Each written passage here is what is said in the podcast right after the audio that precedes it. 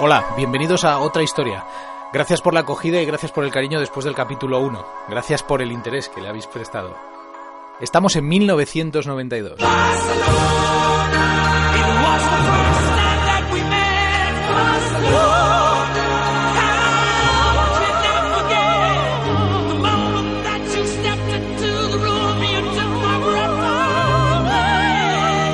es un año cualquiera, ni tan siquiera sabíamos el impacto real que iba a tener en la calle, pero era una fiesta olímpica. Realmente para un niño de 13 años difícilmente se podía explicar qué eran unos Juegos Olímpicos.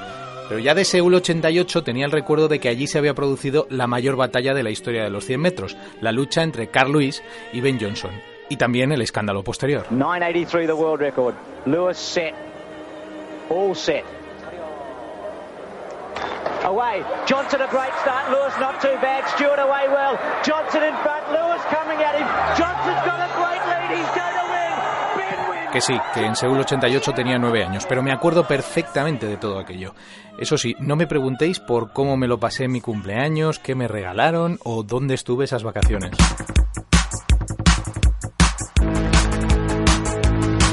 El ciclismo.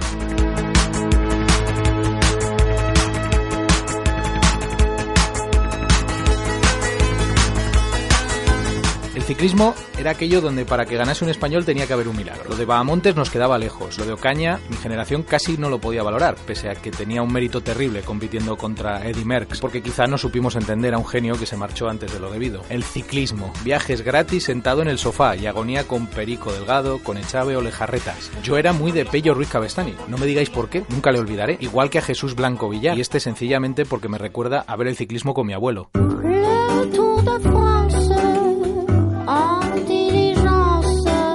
Ciclismo. Ciclismo es tour, porque la vuelta nos venía pronto y el giro no se podía ver.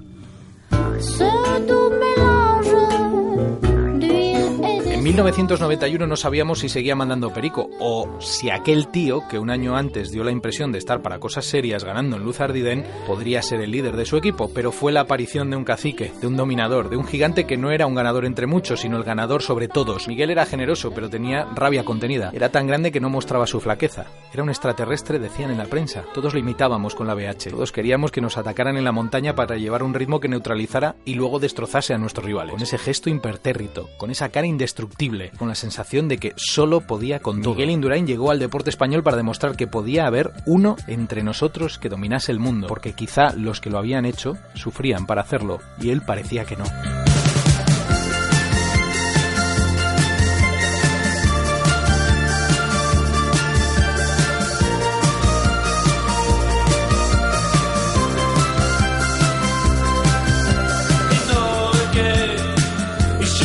En el 91 ganó tirándose al vacío del Tourmalet y llegando con Capucha a Valurón en un etapón legendario. En una de las pocas veces que vimos a Miguel levantar el puño, pero en una de las tantas que le vimos ser segundo para con inteligencia jugar la baza de la alianza. Y gracias a su carácter y poderío pensábamos que repetir la victoria era posible.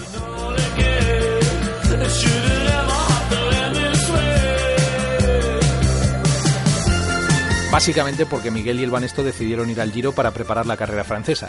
Y allí Miguel pegó un recital en condiciones climatológicas muy complejas. Fue muy épico, pero sobre todo allí Miguel lanzó un mensaje en la última etapa en Milán. Dobló al segundo metiéndole tres minutos Claudio Chiaffucci y ganó la carrera y puso el objetivo en el doblete. Ahora ya sabemos que ya vivíamos en la era de Indurain.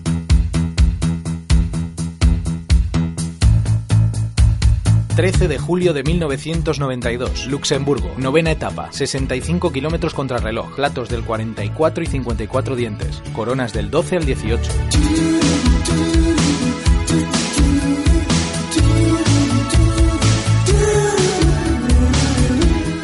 Tour había arrancado en San Sebastián. Viren que apareció en el panorama internacional vistiendo el amarillo escapándose con Murgialdai. Pascal Lino le quitó el maillot un día después, pero una escaramuza en Bruselas despertó las dudas. Lemon y Chiappucci le sacaban un minuto al resto de favoritos. Al favorito, a Miguel. ¿Llegaba bien? El sonido es de televisión española. La narración en la 2 de Carlos de Andrés y Alberto Bacigalupe. Aquí podríamos decir que ni se gana ni se pierde el Tour de Francia, pero se empieza a ganar o se empieza a perder la 79 edición de la carrera francesa. La contrarreloj es muy dura, muy larga, un terreno sobre el papel favorable para este hombre que debe intentar hoy ya empezar a recortar a partir de este mismo momento las distancias en la general con respecto al resto de favoritos. Miguel Indurain, comienzas tú deambular en esta contrarreloj de Luxemburgo.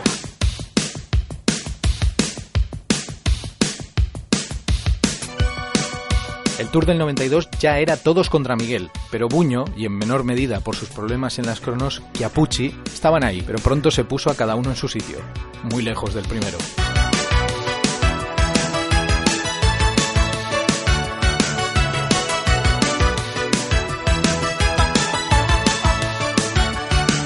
Y a 80 por hora que está rodando en este descenso Claudio Chiapucci.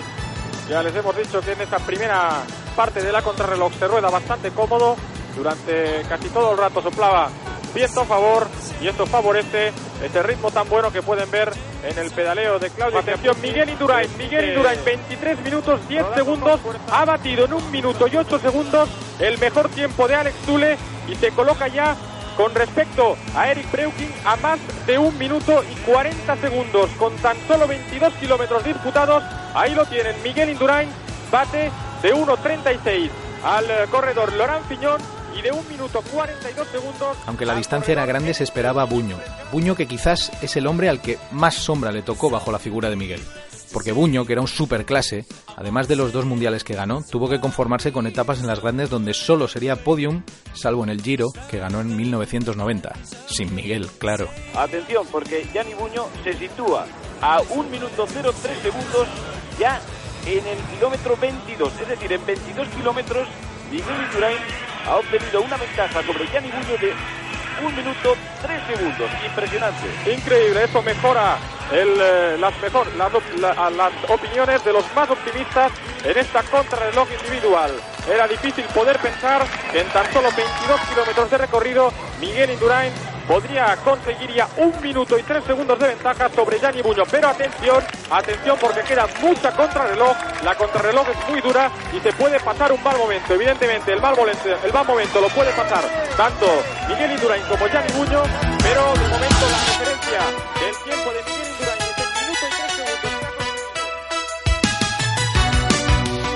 Sobre el asfalto de Luxemburgo, Miguel empezó a engullir rivales. Y ahí tienen a Miguel Indurain rodando con su estilo inconfundible, haciéndose un todo con la máquina y con un corredor a la vista. Atención, ahí está el Navarro, se le ve bien, siguiendo bien la calzada, trazando perfectamente la trayectoria de su máquina y a punto de doblar al italiano Perini. Ojo a su paso por el kilómetro 35.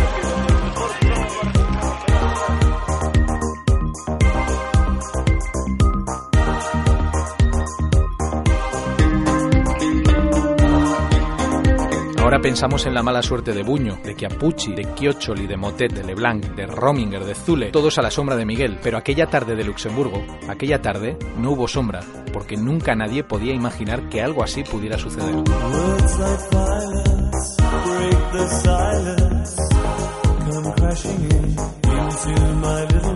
Jesús Suárez Cuevas era uno de los directores del Clash Cajastur. Tú que has hecho la contrarreloj, esos tiempos que está marcando Miguel me imagino que son impresionantes. ¿Se puede mantener ese ritmo hasta el final? Bueno, él lo está demostrando que lo puede mantener, ¿no? Porque si para él se hace duro de aquí en adelante, para el resto de corredores igual, ¿no? Él lo que está demostrando que está en un momento de forma increíble y bueno, que va, que les va a dejar a todos eh, pues pasmados con, con el tiempo que les va a sacar. Y además hoy se empieza a ganar el Tour de Francia. Bueno, sí, yo había visto críticas aquí ya por parte de periodistas extranjeros que ya criticaban a Indurain porque parece que hasta ahora no había hecho nada, pero bueno, tampoco había habido un terreno específico para él. ¿eh? Era un terreno que hasta ahora había sido idóneo para los corredores belgas, eh, corredores holandeses que estaban corriendo su casa. Tenía una motivación especial y lo que sí era un terreno peligrosísimo. Y el triunfo para Indurain fue haber podido llegar aquí sin perder tiempo porque una caída cualquiera de estos días le podía haber costado el tour. Miguel había llegado para cambiar el ciclismo. Antes de su irrupción, nunca se vieron distancias tan demoledoras. Y ab- absolutamente increíble. Los que sigan habitualmente las transmisiones de ciclismo a través de la 2 de televisión española sabrán ya que aquí siempre hemos defendido que el futuro del ciclismo está en las contrarrelojes, que para ganar algo en una carrera importante hay que estar muy bien en las contrarrelojes pero la verdad es que, como les hemos estado repitiendo, nadie podía pensar que Miguel Indurain consiguiera diferencias tan increíbles en esta contrarreloj de Luxemburgo. Y además, otro dato muy importante, en el kilómetro 56,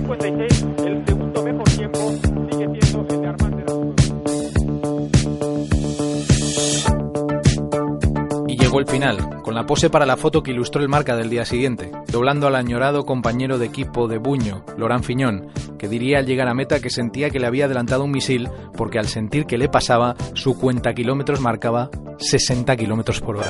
Ahí aparece, ha doblado a Fiñón. Ha doblado también a Laurent Fiñón, impresionante. Fiñón había salido tres lugares por delante del corredor navarro. Ya les íbamos a decir que solo le íbamos a ver en la línea de meta, pero la verdad es que no esperábamos verle tan pronto al corredor navarro que está realizando una auténtica exhibición en esta contrarreloj de Luxemburgo. Va a, marcar un tiempo absolutamente increíble. Vean que va a superar en prácticamente tres minutos a su compañero Armand de las Cuevas y hoy Miguel Indurain va a dar un paso muy importante para conseguir la victoria. Recuerden que Logan Fiñón ha salido 6 minutos antes que Miguel Indurain. 1.19.31.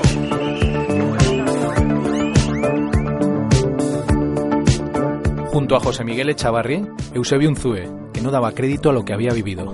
Sí, la verdad que el, resumen yo creo que habría, si habría que resumirlo en una palabra, yo creo que habría que hablar de sensacional, ¿no?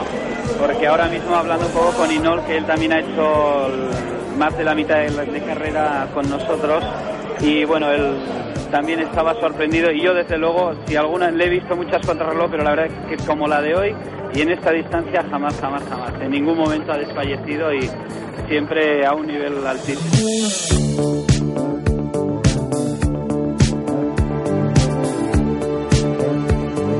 A meta llegaron descorazonados. Miguel le metió 3 minutos a su compañero Armand de las Cuevas, 3.41 a Buño, 3.47 a Yáscula, 4.04 a Greg Lemon o 5.26 a Chiapucci. La entrada de Pascal Lino, que precede en la general a Miguel Indurain con un tiempo de 1 minuto 27 segundos.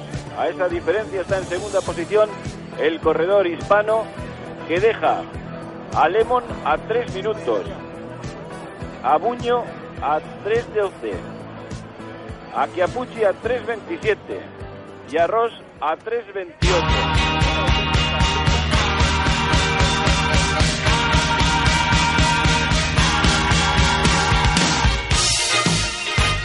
No es un hombre, es un avión, decía Fiñón. Indurain es de hierro, los demás somos de carne y hueso, apuntaba Chiapucci, que estaba contento porque al menos esta vez no le había doblado como en Milán.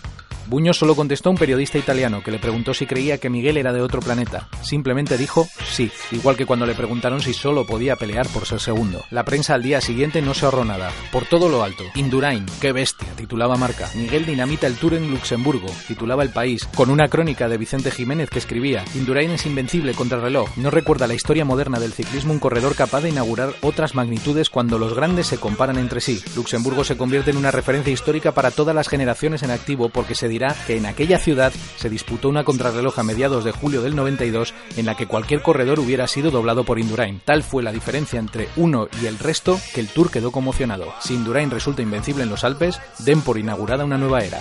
Y España habrá encontrado a su deportista más grande.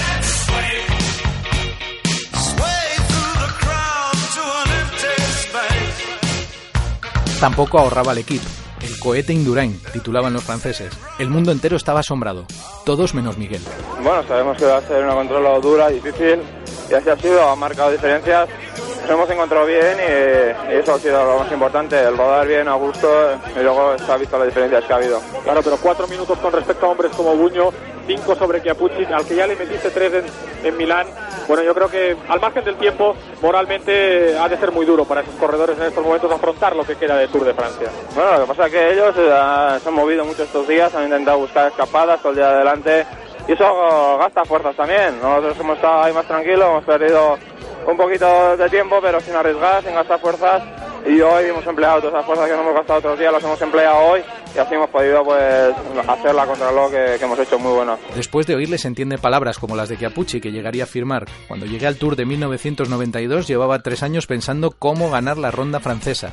Estando en Durain me di cuenta que podía pasarme otros tres años pensando lo mismo.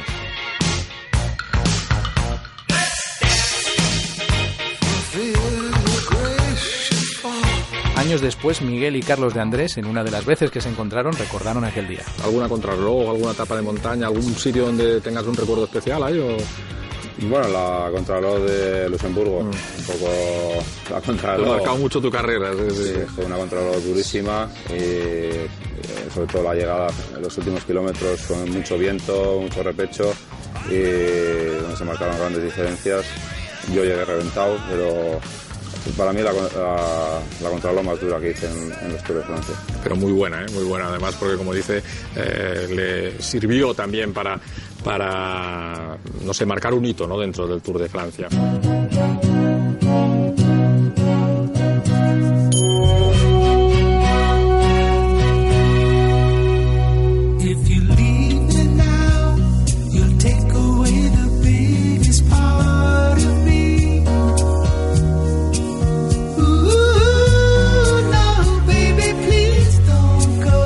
Se fue como llegó, discreto y sin dudar, ganando en Atlanta un oro olímpico como firmar al final de una gran obra, una obra que tuvo para mí este momento increíble, el 13 de julio de 1992, el día en el que vi un ovni.